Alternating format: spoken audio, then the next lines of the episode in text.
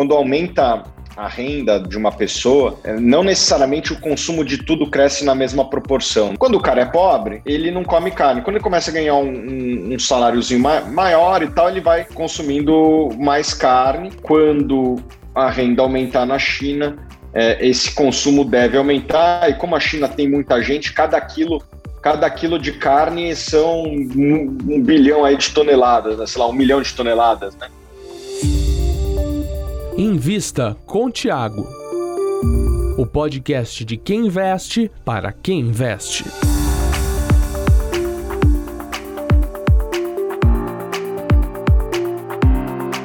Salve, salve! Começando mais uma edição do Invista com o Thiago, podcast de quem investe para quem investe. Eu sou Lucas Goldstein e sou passageiro neste trem, cujo maquinista é Thiago Reis, o fundador do Grupo Suno. Olá, Thiago. Tudo bom, Lucas? Sempre prazer enorme estar com você, com os nossos ouvintes e com convidados especiais.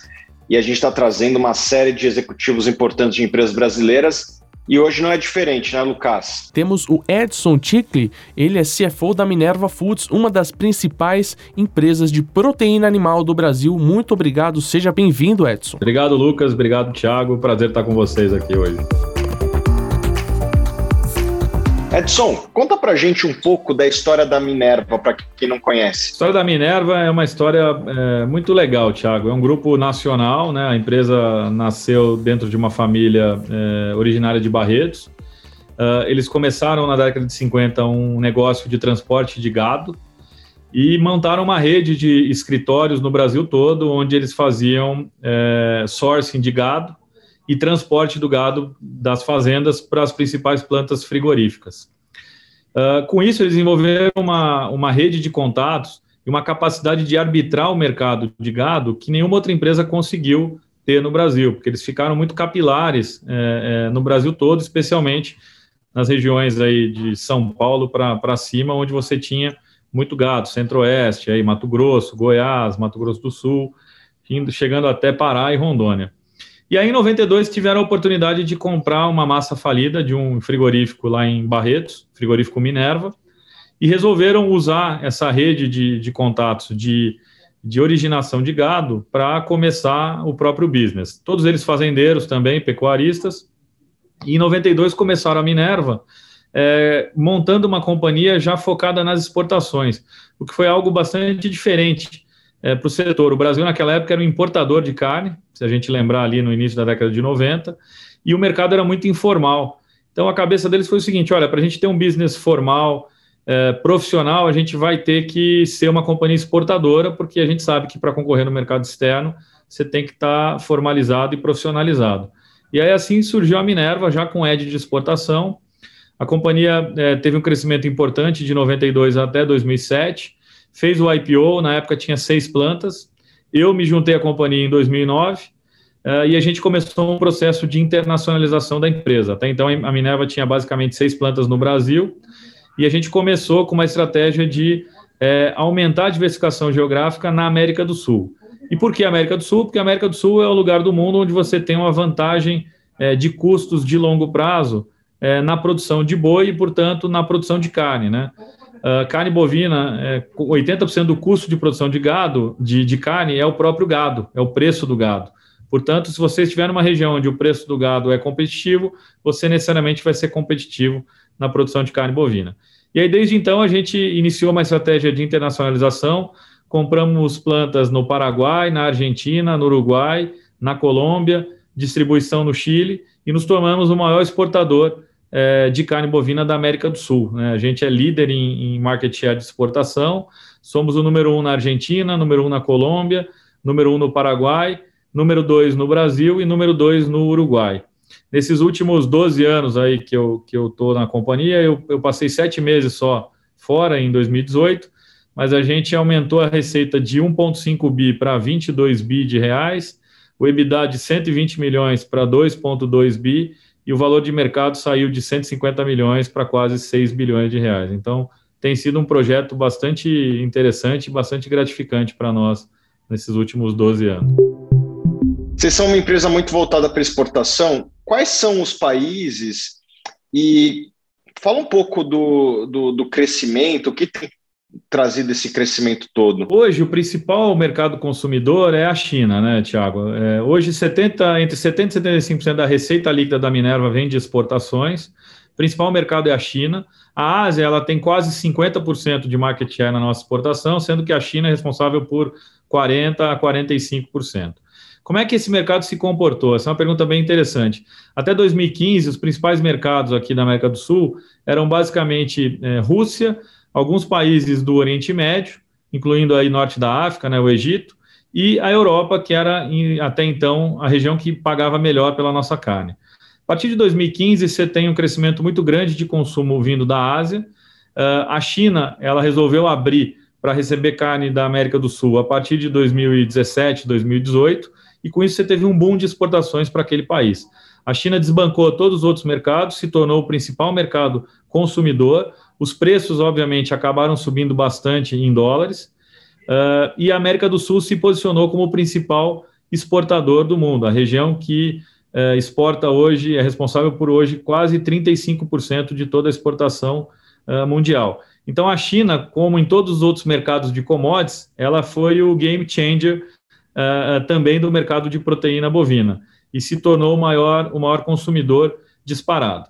Com o advento da abertura da China, outros mercados que acabaram vendo uma oferta mais restrita de carne no mercado internacional também flexibilizaram as suas regras, né, as suas, é, é, a sua abertura comercial, e com isso o Brasil e outros países da América do Sul começaram a ter acesso, por exemplo, ao mercado americano. Né? Se você pegar o Brasil não tinha acesso à exportação direta para os Estados Unidos. Isso é um fato recente aí de dois, três anos. Isso tudo tem a ver exatamente com a abertura da China, que passou a ser o maior comprador, e isso acabou fazendo com que a oferta ficasse mais restrita, criou uma tensão no mercado mundial entre oferta e demanda, e o resultado disso foi, primeiro, mais abertura comercial para os países da América do Sul, e segundo, um aumento é, bastante expressivo nos preços é, internacionais em dólar. Como é que está o consumo per capita da China? E eu, eu costumo gostar de comparar o consumo de qualquer coisa per capita com Hong Kong ou Taiwan, que são países de cultura semelhante, mas que têm uma renda per capita maior. Como é que está essa relação lá? Olha, Hong Kong, hoje em dia, Taiwan a gente não tem muitos dados, tá? Mas Hong Kong, hoje em dia, ele tem um consumo per capita é, é, muito alto, porque boa parte da carne de países que não conseguem entrar na China, eles entram por Hong Kong via contrabando. Então, se você pegar o consumo per capita em Hong Kong, está mais do que a Argentina hoje em dia.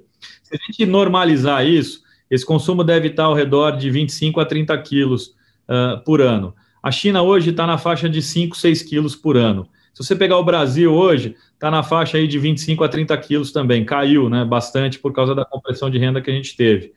Agora, qualquer conta que a gente fizer nesse sentido para a China, a gente vê que tem um espaço enorme é, para aumentar, né? Aquela velha história: se cada chinês começar a comer um hambúrguer por semana, você não tem, você não tem carne disponível no mundo para alimentar todos os chineses. De qualquer forma, mesmo considerando que, que, que essas, essas metáforas, essas analogias elas são um pouco exageradas, a gente acha que ainda tem um espaço gigantesco para aumentar a exportação para a China.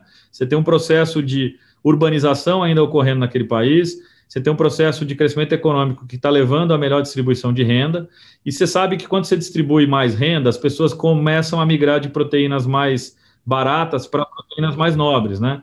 A elasticidade é, renda de consumo de carne bovina, ela é maior do que um.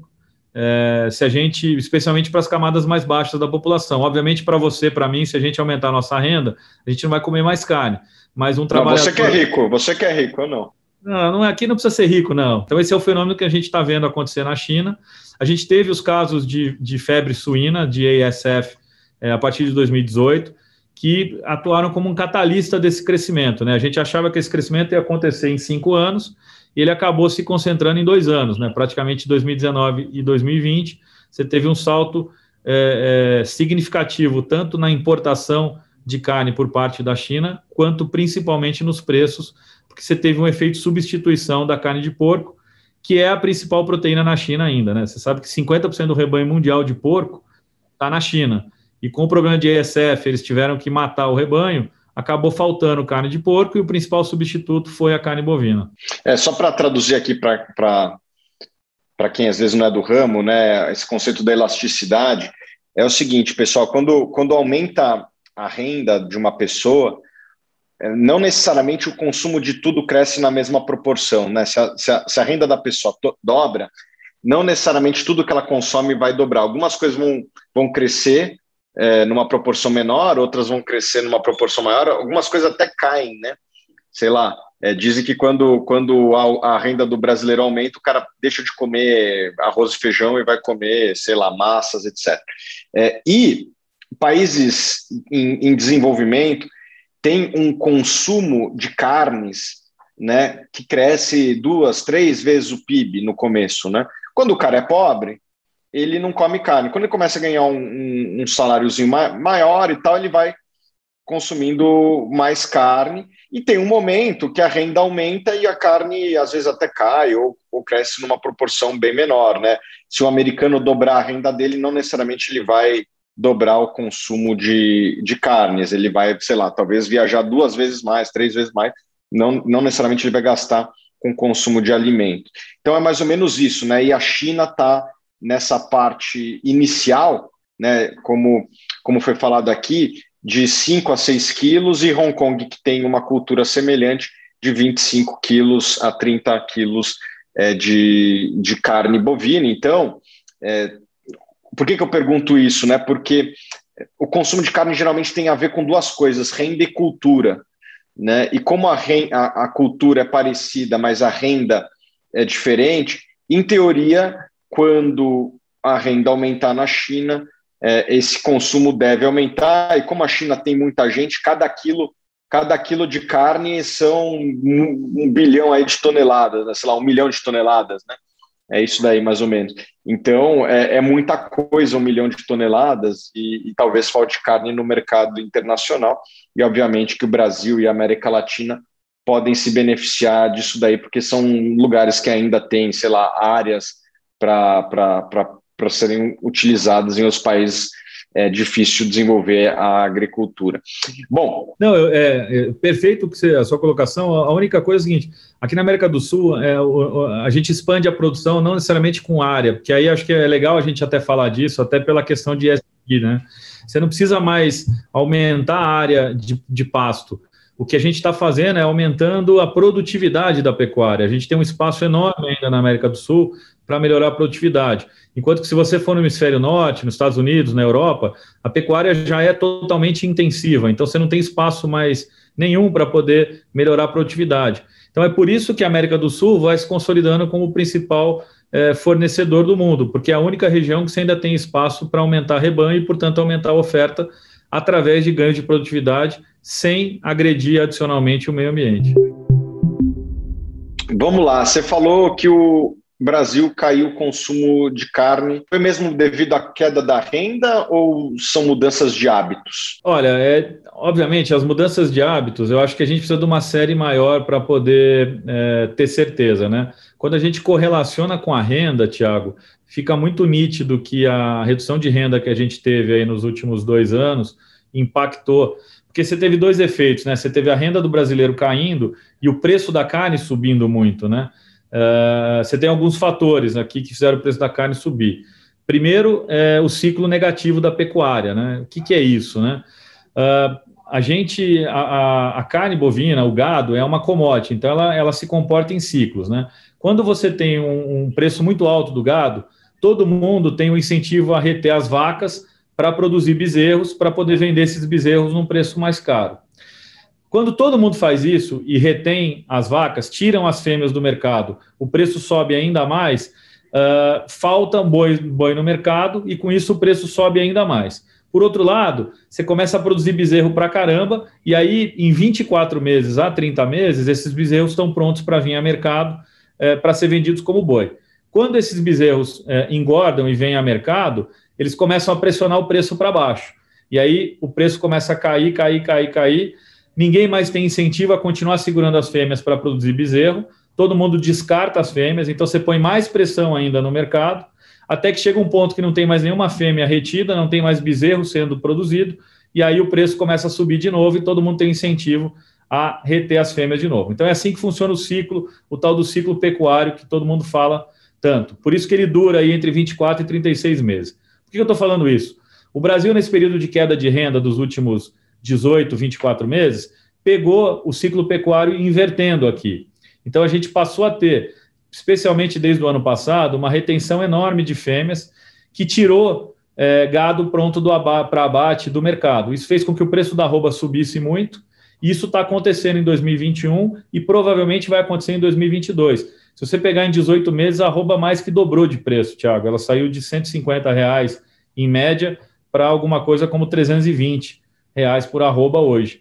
Então, isso encareceu o preço da carne, né? Tem uma correlação enorme entre preço da arroba e preço da carne no mercado doméstico. E, por outro lado, a renda do brasileiro caiu. Então, você teve aí quase que uma tempestade perfeita que fez com que o consumo de carne caísse. A gente tinha uma estimativa de per capita no Brasil por volta de 35, 36 quilos de carne. Isso hoje está ao redor de 26 a 30 quilos, como eu te falei. O preço da arroba em alta é bom ou é ruim para Minerva? A Minerva é uma empresa que trabalha no spread. E isso é uma pergunta excelente, Thiago, porque muita gente vê o preço da arroba subindo e fala: putz, o custo da Minerva vai subir, ele vai perder margem. Só que não é isso que tem acontecido, porque a gente paga a arroba e a gente repassa no preço da carne. Se eu tenho uma situação de oferta e demanda mais apertada, como é a situação hoje no mercado internacional, eu tenho espaço para aumentar os preços de carne na venda em dólar. E é isso que tem acontecido. Então, mesmo com a arroba tendo dobrado de preço aí nos últimos 18, 24 meses, a margem da Minerva, a margem EBITDA, ela aumentou de uma faixa de 9,5% para alguma coisa como 11,5% hoje em dia. Então, a, a, resposta da sua pergunta é: depende, depende do mercado é, consumidor. Se tiver um mercado bastante apertado na venda, como é o que a gente vê hoje, por causa de China, por causa de todos esses fatores que a gente acabou de descrever, que fazem com que oferta e demanda estejam mais apertadas internacionalmente, a Minerva consegue repassar esse aumento de preço. E, por, e, e, e by the way, isso é ótimo para o Brasil e para a América do Sul, porque eu estou dando renda para o produtor, estou dando renda para o pecuarista e estou conseguindo também fazer resultado na indústria. Fala em resultados. Comenta aí um pouco dos resultados recentes, como é que está o balanço da empresa, fala um pouquinho aí de, de finanças, já que você é o, é o CFO da companhia. A Minerva, a gente, é, a gente veio nesse processo de crescimento bastante agressivo, a gente alavancou a companhia bastante, desde 2018 a gente vem desalavancando. Nossa dívida líquida EBITDA chegou acima de cinco vezes. Hoje ela está em 2,4 vezes. O ano passado a gente gerou mais de 700 milhões de reais de lucro, distribuímos mais de 500 milhões de reais em dividendos e mais 250 milhões em recompra de ações, portanto, distribuímos quase 100% do lucro líquido para o acionista. É, a gente foi é, provavelmente um dos maiores dividend yields da Bolsa o ano passado, Thiago, quase 11%. Uh, e esse ano continuou também muito forte. O primeiro trimestre a gente fez mais de 250 milhões de reais de, de lucro líquido. A gente tem uma política de dividendos que sempre que a alavancagem encerra o ano igual ou menor que duas vezes e meia, a gente paga no mínimo 50% do lucro líquido eh, em dividendos. E o cenário continua muito positivo, principalmente na exportação. Então, se, se o cenário continuar muito parecido com o ano passado, a gente deve repetir o desempenho não só em lucro líquido, mas principalmente em distribuição de dividendos para o acionista. E eu queria também que você falasse é, do lado, vamos dizer assim, o oposto do dividendos, planos de crescimento, o que, que vocês estão investindo? Ah, como a gente cresceu muito a companhia, né, a gente multiplicou a companhia por quase 15 vezes em 10 anos, a gente é, elegeu como prioridade de 2018 para cá desalavancar o balanço e distribuir dividendos. A gente não pagava dividendos é, é, até 2019 em função é, dos planos de crescimento. Hoje, que a companhia está num tamanho é, relativamente grande, né? a gente deve faturar mais de 20 bilhões de reais esse ano, e, e, uma diversificação geográfica grande, né? a gente tem 26 plantas na América do Sul, em todos aqueles países, Colômbia, Argentina, Uruguai, Paraguai e Brasil, a gente segurou os, os investimentos nos anos de 2020 e 2021, mas provavelmente em 2022 a gente volta com um novo ciclo de investimentos, e aí a ideia é transformar a Minerva numa empresa global de bife, é, é, é, não só na América do Sul. A gente acha que agora que a companhia tem um tamanho grande na América do Sul, tem uma liderança na exportação, faz sentido ir para a Austrália, que é um outro player importante de exportação de carne bovina. É um player que ataca outro tipo de mercado, né? É um player que vai para mercados de nicho, que a qualidade da carne australiana ela agrada mais os mercados que pagam mais, como Japão, Coreia, a própria Europa e o próprio Estados Unidos. e aí a gente começa a complementar o nosso portfólio. A gente passa a ter a carne, vamos dizer, para a indústria e para os países mais é, com renda menor, que é a carne que é produzida aqui na América do Sul, com exceção de Argentina e Uruguai, que tem cortes mais premium e qualidade mais premium, que consegue brigar com a Austrália em determinados mercados. E aí, se a gente conseguir é, botar um pé na Austrália, a gente passa a ter também uma operação na Austrália. Depois da Austrália, outro mercado que faz sentido a gente crescer é Estados Unidos é, não pela produção, mas sim pelo mercado consumidor. Os Estados Unidos é o maior produtor e o maior consumidor de carne bovina do mundo hoje. Ele não é um player relevante é, no comércio internacional porque não sobra excedente, é, mas ele, ele é o maior produtor e o maior consumidor. Então, para uma empresa que quer ser global no mercado de bife, ela tem que ter em algum momento um pé nos Estados Unidos. Então, esses são, seriam os planos de crescimento a médio prazo que a gente deve começar a perseguir de novo a partir de 2022. Então a distribuição de dividendos pode cair? Sim, quando a gente começar esse plano de crescimento, aí de novo, você sabe como é que funciona. M&A, né, fusões e aquisições, é algo que não depende tanto de nós, depende das oportunidades. Se tiver alguma coisa interessante para fazer, a gente pode começar a usar o caixa livre que a operação está gerando para crescer e aí podemos, de repente, reduzir um pouco a distribuição de dividendos para poder manter a estrutura de capital e a alavancagem da companhia controladas. Qual você acha que é a principal diferença ou as diferenças do mercado de carne bovina e do mercado de carne de frango? Dois, dois importantes exportadores aí na pauta de exportação do Brasil? Putz, excelente pergunta, Tiago. A diferença ela é muito grande, cara. Os drivers de valor de carne bovina e de frango e suíno são completamente diferentes, né? Para você ter sucesso com carne bovina, é, você tem que focar em gestão de risco, escala e logística. É um business basicamente de trading. Como eu te falei, é um business de spread, né? Então eu, eu tenho que comprar bem o boi, tenho que, é, é, tenho que produzir os cortes e vender bem esses cortes é, no mercado doméstico no mercado internacional. Então, eu estou no meio de um monte de pecuaristas me fornecendo e um monte de clientes do outro lado me comprando. Então, eu tenho que ficar operando timing e preço é, dessas, desses produtos para poder fazer dinheiro no spread. Frango e porco, o driver de valor está lá na genética. Quer dizer, você já deve ter ouvido essa brincadeira que frango, na verdade, é um saquinho de milho com asas é exatamente isso. Essa brincadeira é uma brincadeira que a gente tinha na Cargill. Por que isso? Porque para você ganhar dinheiro com frango e porco, você tem que controlar a quantidade de grão que você dá para aquele animal, quanto daquilo vai virar proteína, vai virar carne é, é, comercializável. E aí, como é que você controla isso? Você controla isso lá no início da cadeia, lá na genética, lá na produção. É, e aí, o driver de valor está exatamente nessa etapa do processo. Não é um, um business de spread, como é o business de, de, de, carne bovina, que tem muito a ver com, é muito parecido com o business de grãos, né? Business de soja e milho. Então, essa é uma diferença muito, muito grande. É por isso, por exemplo, que nós da Minerva decidimos não ter frango e porco na, na companhia, porque na produção isso ia aumentar o nosso risco. A gente ia ter que ter estratégias diferentes para poder manejar frango e porco em relação a boi. A única forma, o único, vamos dizer, o único elo da cadeia onde a gente vê sinergias relevantes é na distribuição. Então, ter as três proteínas para distribuir, para chegar com um approach one-stop shop para o meu cliente, chegar lá no restaurante, no pequeno e médio varejo e dizer, cara, eu tenho não só carne bovina, mas eu tenho a gama aqui de perecíveis, eu tenho frango, eu tenho processados e tal, isso faz sentido. Como é que a gente opera isso na Minerva? A gente tem uma distribuidora dentro da companhia onde a gente compra esses outros produtos de outras empresas, de cooperativas, chegamos a ser é, grandes clientes da própria BRF, e a gente revende esses, esses produtos junto com a carne bovina. A carne bovina dá o base de logística e a gente consegue complementar com esses produtos de terceiro para poder ter é, sinergia na distribuição.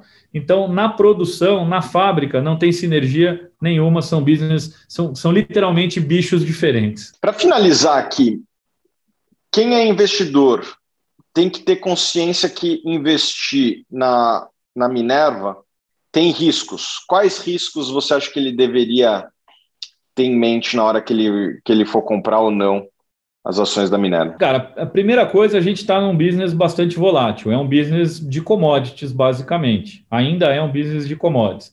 Ainda que você tenha uma parcela importante de nicho, e hoje 14, 15% do que a gente produz é vendido como nicho, tem uma estratégia de, é, de marca, uma estratégia de distribuição diferenciada que nos permite precificar melhor e com menor volatilidade, 85% é, do que você tira do boi ainda é um produto comoditizado. Então, primeira coisa, você tem que saber que você está entrando num negócio que é bastante volátil.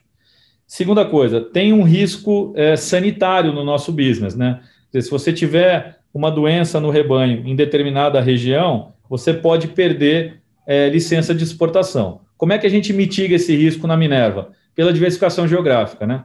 Você nunca fecha um país inteiro, você normalmente restringe regiões onde você tem algum evento sanitário.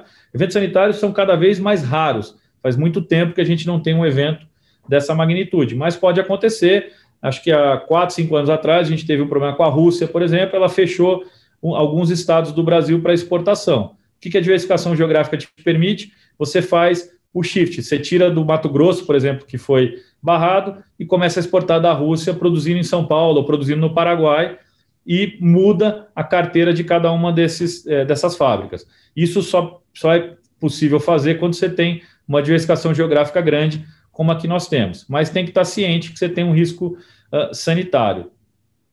E o terceiro ponto você está entrando num setor que sofreu uma consolidação enorme nos últimos anos. Parte dessa consolidação, infelizmente, não seguiu padrões racionais do mercado privado, ela foi liderada é, pelos entes públicos. A gente sabe aí dos investimentos que o BNDES fez em algumas companhias. Isso tirou um pouco de racionalidade é, do setor e isso distorceu um pouco a organização competitiva é, desse setor.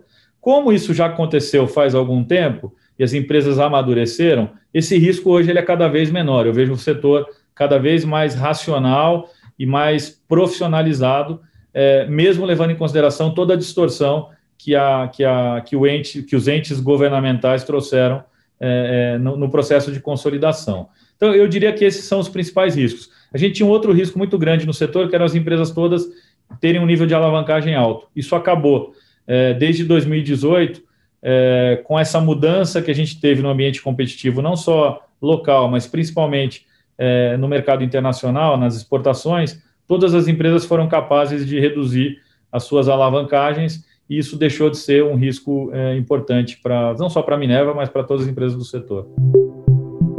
Só para terminar na, no fator riscos, a gente vê um movimento de empresas que startups ou não que estão fazendo, simulando proteína na forma de, de vegetal, é, até por, por impressora 3D, eu acho que eu já vi alguma coisa assim. Como que vocês veem essas inovações no mercado de carnes ou carnes que não são carnes? Tiago, a gente, a gente acha que essas proteínas alternativas elas vão conquistar um market share importante, mas elas nunca vão é, disruptar completamente o setor. Né? Você tem uma legião de, de gente na Ásia, principalmente, que ainda precisa começar a ter contato com proteína é, animal. Então, você tem um exército de gente que ainda vai consumir carne bovina produzida da forma tradicional.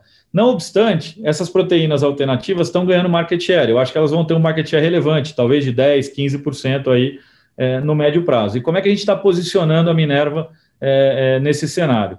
A gente montou um, um, um, fundo de venture capital, de corporate venture capital dentro da companhia e começamos a olhar empresas que podem ser disruptivas é, no setor. E aí, só rapidinho para a gente entender um pouco proteínas alternativas, você tem três linhas é, é, de proteínas alternativas hoje. Você tem o tal do plant-based, que ficou muito é, famoso com a Impossible Meat, é, Impossible Burger, Beyond Meat, essas empresas todas que estouraram nos Estados Unidos, que são aqueles hambúrgueres é, vegetais que são ultraprocessados, diga-se de passagem, quer dizer, eles têm um apelo de meio ambiente muito legal, mas quando a gente vai para a discussão de saudabilidade, é, é, eles deixam muito a desejar. Aquele, aquele produto é extremamente, é mais processado. Tem gente que não come nugget de frango porque acha que é processado. Não deveria nem passar perto é, desses hambúrgueres plant-based. Mas isso virou uma moda em alguns lugares do mundo e ganhou um market share importante. A gente não acredita que isso vai ser mainstream. A gente acha que vai ser um nicho de mercado e por causa da discussão de saudabilidade, a gente preferiu não entrar nesse segmento. Mas aí tem dois outros segmentos de proteína alternativa que a gente acredita muito. O segundo deles é o tal de cultured meat, que é você produzir proteína dentro de laboratório, Então, você vai no animal, você pega algumas células, coloca essas células dentro de um bioreator, simula todas as condições do, do organismo é, animal lá, então, é, energia, é, pressão, alimentação, calor, umidade, e essas células vão se desenvolvendo dentro de um, bio, de um bioreator, e dali dois, três, quatro, cinco meses, você tem um pedaço de músculo que foi feito dentro de um bioreator. Isso ainda não está evoluído ainda para ser comercial. A principal empresa que faz isso chama Memphis Meats, que é uma empresa, inclusive, que o Bill Gates tem, tem participação acionária. É, mas isso, é, a gente não tem dúvida que isso vai evoluir bastante. Em algum momento, é, você vai poder comprar é, esse tipo de carne, de steak, produzido dentro de um bioreator. E a terceira linha, que é a que a gente mais acredita, é a proteína produzida a partir de fermentação. Você sabe que o processo de fermentação é o processo, um dos processos é, é, de produção de alimento mais antigos do mundo e mais naturais. Como é que essas empresas estão fazendo? Elas mapeiam, por exemplo, é, a gente tem um investimento numa empresa que chama Clara Foods. O que, que a Clara Foods fez? Ela pegou a clara de ovo, ela separou quais eram as principais proteínas que davam cor, sabor, textura e, e, e toda a parte nutricional. Eram, sei lá, 15 proteínas. É, conseguiu mapear processos de fermentação separados, onde ela produzia cada uma dessas 15 proteínas separadamente, e o processo de fermentação é uma grande é, é, panela cervejeira, né? Você bota lá mosto, bota lá uma cepa, uma bactéria específica, e ela vai fermentar aquele açúcar, e um dos produtos ou subprodutos vai ser uma daquelas proteínas. Separava essas proteínas em cada um dos processos, recombinava, e você tinha, por exemplo, uma clara de ovo feita em laboratório, totalmente animal free. É, essa empresa, a gente é investidor dessa empresa e a gente acredita muito nesse modelo. A gente acha que isso vai evoluir para você, por exemplo, começar a mapear outros tipos de proteína animal para produzir em laboratório através de fermentação é, totalmente é, animal free. Então, são essas três linhas. A gente acha que culture meat e, e fermentação vão ser, é, tem potencial para ser disruptivo no setor e a gente fez alguns investimentos em, através do nosso fundo de venture capital em algumas empresas que estão nesse, nesse segmento. Minha opinião pessoal, eu acho que isso vai crescer, mas como eu te falei, isso vai ser no máximo 10, 15% é, do mercado. A maior parte do mercado vai continuar sendo é, a proteína tradicional como a gente consome hoje. Só mais uma pergunta, Edson.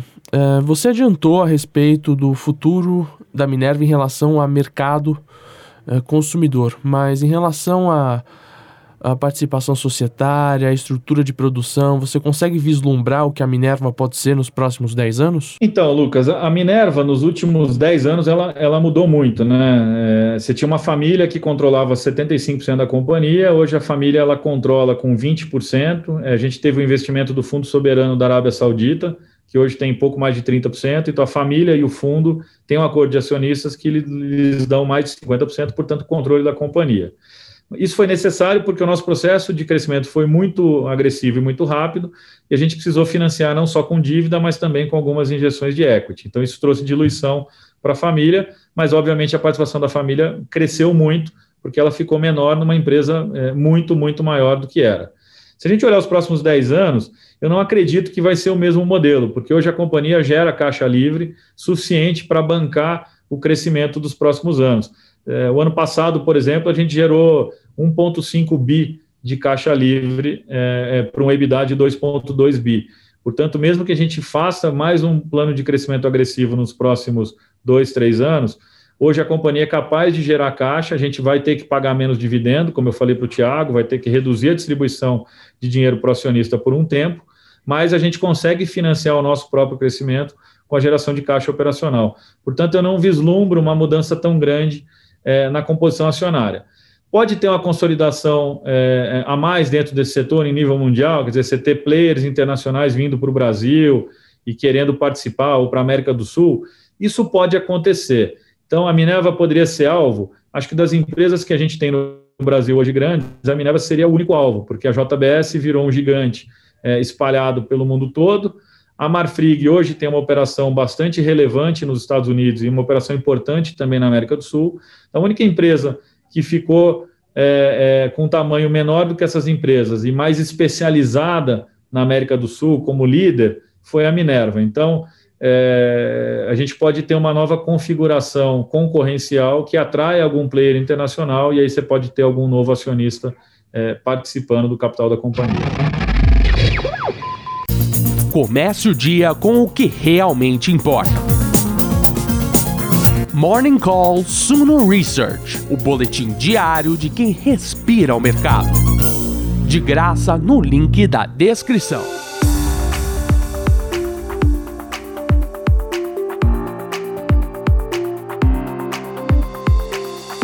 Ok, encerrando mais uma edição do Invista com o Thiago, desta vez com Edson Tickle, CFO da Minerva Foods. O ticker é BIF3, não é mesmo? Isso, BIF3. Eu gostaria de reservar esse espaço final do podcast para suas considerações finais, o que você gostou, o que você achou dessa entrevista e qual o recado que você quer passar para os acionistas atuais e para os futuros acionistas da Minerva. Bom, Lucas, Thiago, obrigado pelo espaço. A gente gosta muito de, de conversar com os investidores em geral, especialmente os investidores pessoa física. A mensagem que eu tenho é que, é, a despeito da volatilidade do preço das ações que a gente tem visto, especialmente no setor, a gente está muito comprometido em gerar valor. Né? Preço e valor são dois conceitos bastante diferentes.